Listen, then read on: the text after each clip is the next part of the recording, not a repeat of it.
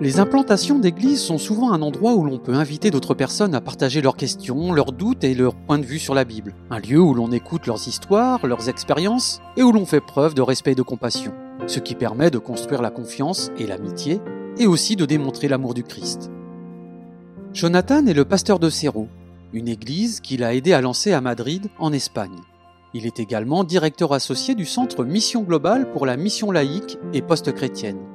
L'objectif de ce centre est de mieux comprendre les personnes habituées aux idées de la société moderne actuelle et de les aider à vivre une véritable expérience avec Dieu. Il a découvert que les personnes qui ne se sentent pas à l'aise dans une église traditionnelle déjà établie sont souvent prêtes à rejoindre un nouveau groupe en développement qui leur paraît plus amical, plus authentique et plutôt diversifié.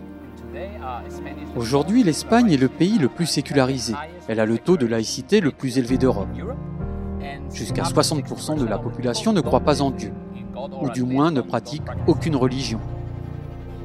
Aussi loin qu'elle se souvienne, la relation de Sylvia avec Dieu a connu des hauts et des bas. Son enfance passée dans une école chrétienne l'a amenée à penser que Dieu était strict. Mais elle se demandait s'il n'y avait pas plus que lui. Et elle a donc commencé à chercher. Je ne me souviens plus de ce que j'ai écrit, mais un jour j'ai cherché sur Google et j'ai trouvé Cero. J'y suis allée seule et à ma grande surprise, je me suis sentie très à l'aise.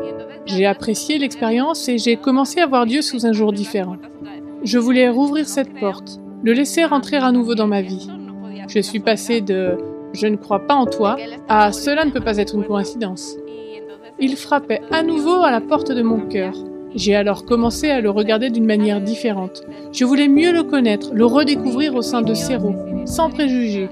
Je dois remercier mon église Céro pour cela.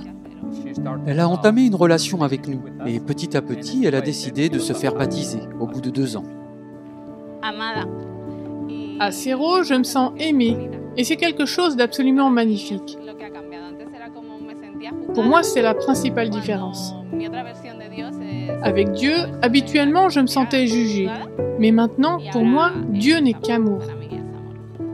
Sylvia n'est qu'un exemple des personnes dont la vie a été transformée grâce à Cerro.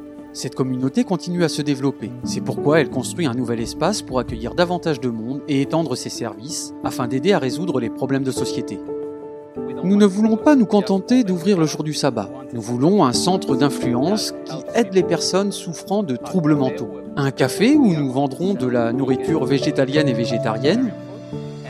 Les revenus serviront à soutenir la santé mentale des personnes qui n'ont pas les moyens de s'offrir une thérapie mentale en particulier en Europe. Et je dirais que dans le cas de l'Espagne, le nombre de suicides a triplé après la pandémie du Covid. Merci pour vos prières en faveur des membres de CERO qui servent avec compassion et gentillesse. Pour en savoir plus sur les efforts d'implantation d'églises telles que CERO, visitez globalmissioncenters.org. Merci également pour votre soutien à la Global Mission.